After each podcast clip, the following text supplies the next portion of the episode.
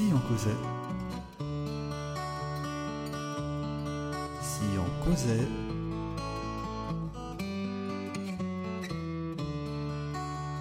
Si on causait. Bienvenue sur notre podcast Si on causait en compagnie de votre serviteur Manu, votre animateur natif français. Aujourd'hui, chers auditeurs, j'ai le plaisir de recevoir Sylvie qui habite à Las Vegas aux États-Unis. Elle se fait un plaisir aujourd'hui de nous partager sa double culture franco-espagnole. D'ailleurs, elle se définit elle-même comme une citoyenne du monde. Bonjour Sylvie, comment vas-tu? Bonjour Manu, je suis un peu triste aujourd'hui parce que nous avons perdu le seul prince digne de ce nom, un ange, un génie, un formidable artiste l'homme le plus sexy du monde, mais surtout un être humain qui a contribué par son travail sublime à rendre nos vies plus magiques. Il a pu parfois faire vibrer en nous ce plaisir d'être vivant, parfois même encore plus que certaines personnes qui nous entourent au quotidien. Alors ma peine aujourd'hui est aussi lourde que si je venais de perdre un ami. Oui, bah tout à fait, hein, je partage ta peine. Hein. C'est vrai que Prince était un, artiste hors norme. Euh, c'est vrai que c'était pas euh, un, artiste euh, que, j'écoutais hein, particulièrement. mais tout de même, c'est vrai que son, son, son, œuvre était carrément magistrale et, et, voilà, donc nous déplorons hein, donc, donc la, la, disparition de, de, cet artiste. Ok, bon ben, on va pas, on va pas finir sur cette sur cette note négative, on va plutôt euh, se, concentrer sur, euh, bah, sur, euh, sur ton parcours aujourd'hui, Sylvie, que tu vas nous, expliquer plus en détail. justement, est-ce que tu pourrais en dire davantage sur cette double culture hein, espagnole, franco-espagnole et sur, sur ton parcours, s'il te plaît? Pour comprendre mes origines, je dois t'emmener avec moi dans le passé notamment dans l'histoire de l'Espagne sous la dictature du général Franco. Nous sommes un lundi, jour du marché, comme tant d'autres. Mais aujourd'hui, nous sommes le lundi 26 avril 1937. 44 mhm. avions de la Légion Condor allemande nazie et 13 avions de l'aviation légionnaire italienne fasciste bombardent et pulvérisent la ville basque de Guernica. Pourquoi cette ville en particulier, alors que Madrid fut déjà souvent la cible stratégique des fascistes ralliés à Franco contre mhm. le peuple ou les républicains? Guernica avait une valeur symbolique. Elle représentait l'autonomie juridique et fiscale représentée par l'arbre de Guernica, symbole mhm. du Pays basque, là où les rois de Castille avaient prêté serment de respecter les droits basques. Ce bombardement est considéré comme, une, comme un des premiers raids de l'histoire de l'aviation militaire moderne. L'énorme disproportion entre les capacités de riposte des civils et la violence de l'attaque dénonce ce bombardement comme un acte terroriste. Mhm. L'attaque commence à 17h30 à la mitrailleuse, puis aux bombes explosives. Après avoir ensuite lâché quelques 60 tonnes de bombes incendiaires, les derniers avions quittent le ciel de Guernica vers 20 heures.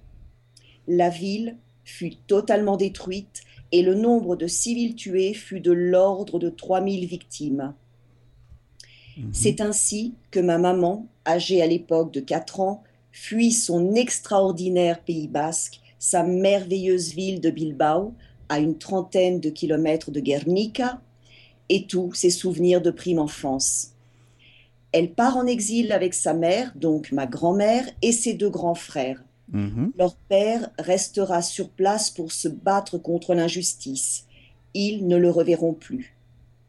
Certains mhm. réfugiés s'exilèrent en Grande-Bretagne, d'autres en Argentine et de plus en plus en France, où on les appelait les indésirables étrangers. Les enfants avaient laissé derrière eux leurs tendres souvenirs et les adultes leurs qualifications professionnelles.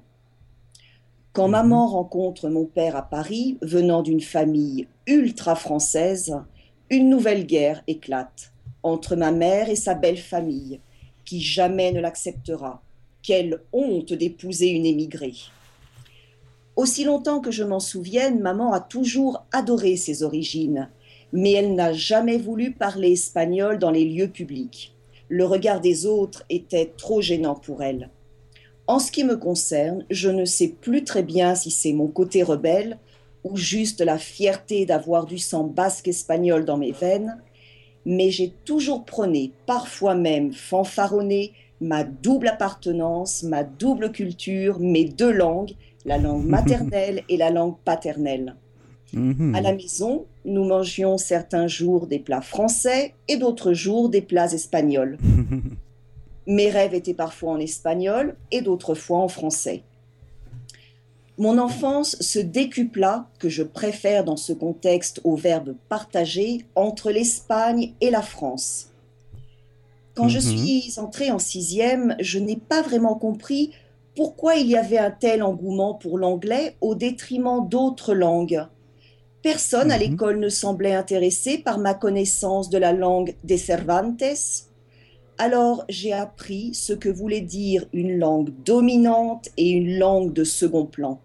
J'ai donc Hmm. choisi allemand en première langue. Mais Mhm. réalisant à la fin de mes études l'importance de cette langue juste véhiculaire qu'est l'anglais, je décide quand même de l'apprendre en séjournant en Grande-Bretagne pendant deux ans. Mhm. Je découvre alors cette nouvelle langue avec émerveillement. À elle seule, elle conditionne la mentalité de son peuple. Elle est simple et opaque en même temps. De retour en Mhm. France, en effet, les langues étrangères furent le fil d'Ariane à ma carrière. Pendant une trentaine d'années, je fus acheteur international. D'accord. Excellent. Bah écoute, euh, bah, tu as su euh, nous retracer euh, bah, ton, la, richesse de ton parcours hein, euh, en des termes très, très poétiques. hein. Je pense que, que nos auditeurs apprécient vraiment la, façon hein, dont tu as relaté ton, ton parcours. Très bien, excellent Sylvie. Super. Alors, maintenant, est-ce que tu pourrais me, me- est-ce que tu pourrais nous dire qu'est-ce qui t'a conduit à, à Las Vegas, plus précisément? Les langues n'étant rien sans les voyages, après un divorce mais un enfant, ma fille et moi-même quittons la France pour les US fin 2012. La seule et unique raison pour épouser mon premier amoureux que j'avais rencontré en Grande-Bretagne 30 années plus tôt, Mmh, qui lui mhm. aussi sortait d'un divorce, à la nuance près qu'il résidait depuis une dizaine d'années à Las Vegas. Il y a Paris-Texas de Win Winders et il y a Paris-Las Vegas de Sylvie. ok, donc c'est c'est une très belle histoire d'amour hein, qui t'a conduit à Las Vegas. Ok, très bien. Toutes mes toutes mes félicitations, Sylvie. Excellent.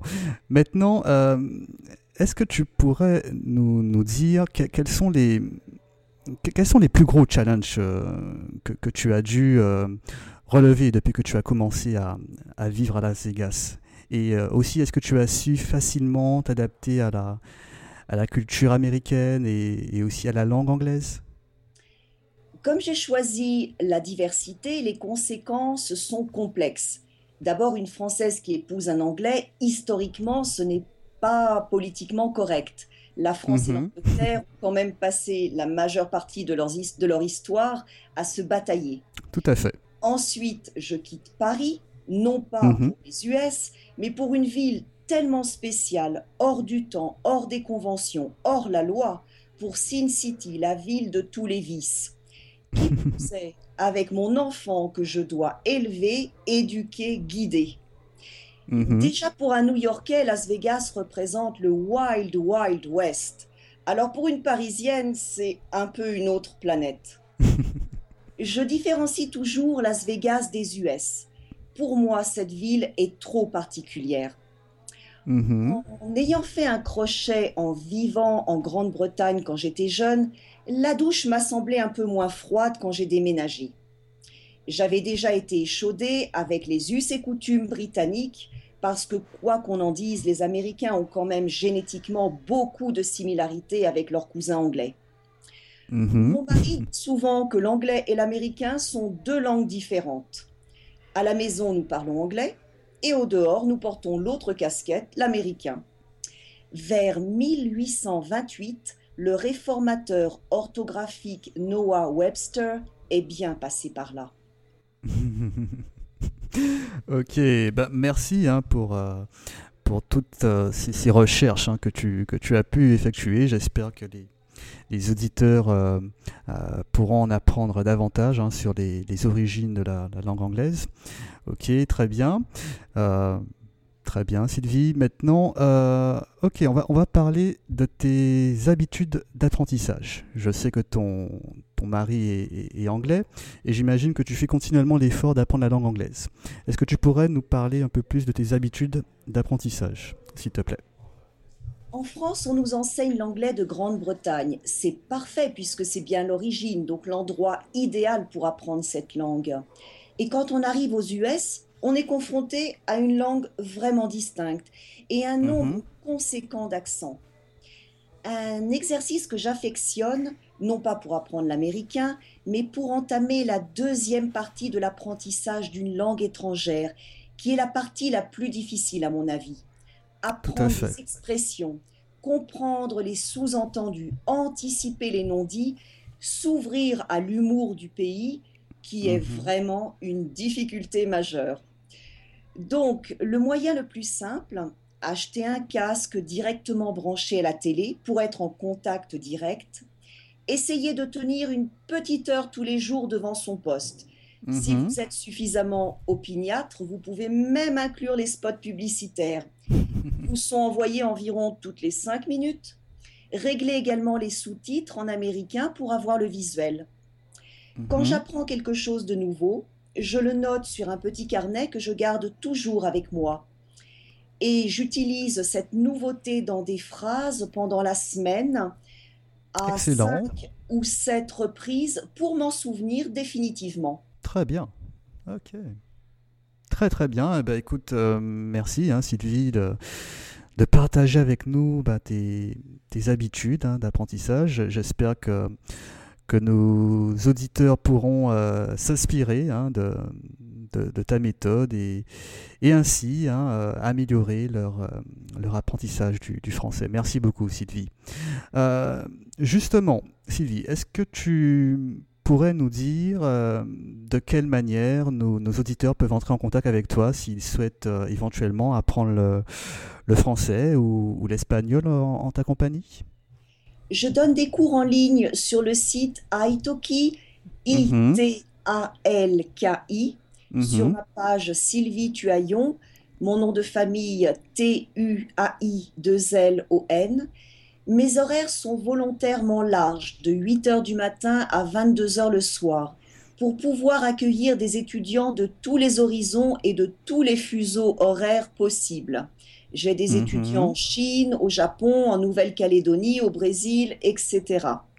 Et quand je suis à Paris environ trois mois par an, j'adapte les cours avec l'heure européenne en maintenant le plus possible mes horaires habituels pour continuer d'enseigner avec mes étudiants. Très très bien Sylvie. Ok, de toute façon, euh, chers auditeurs, euh, vous verrez le, profil hein, euh, euh, sur notre page, hein, sioncosa.com. Donc n'hésitez pas à prendre contact avec Sylvie si vous souhaitez éventuellement apprendre le, français ou l'espagnol. Très bien. Ok, très bien Sylvie. On, aura l'occasion de, de, rediscuter avec toi hein, lors de nos prochains épisodes. Euh, écoute, tu, es, tu seras toujours la bienvenue ici. Et euh, je suis convaincu que, que, nos auditeurs ont pris autant de plaisir que moi à te connaître aujourd'hui. Très bien. Merci, merci Il n'y a pas de quoi, Sylvie. Laissez-nous vos commentaires, dites-nous quels sont les sujets, les matières que vous aimeriez qu'on développe à travers nos épisodes. Ce podcast est votre podcast. On veut être au plus près de vos souhaits et de vos besoins spécifiques. N'hésitez donc pas à nous écrire. À bientôt pour un prochain épisode. Ciao, ciao Sylvie. Au revoir Manu. Bye.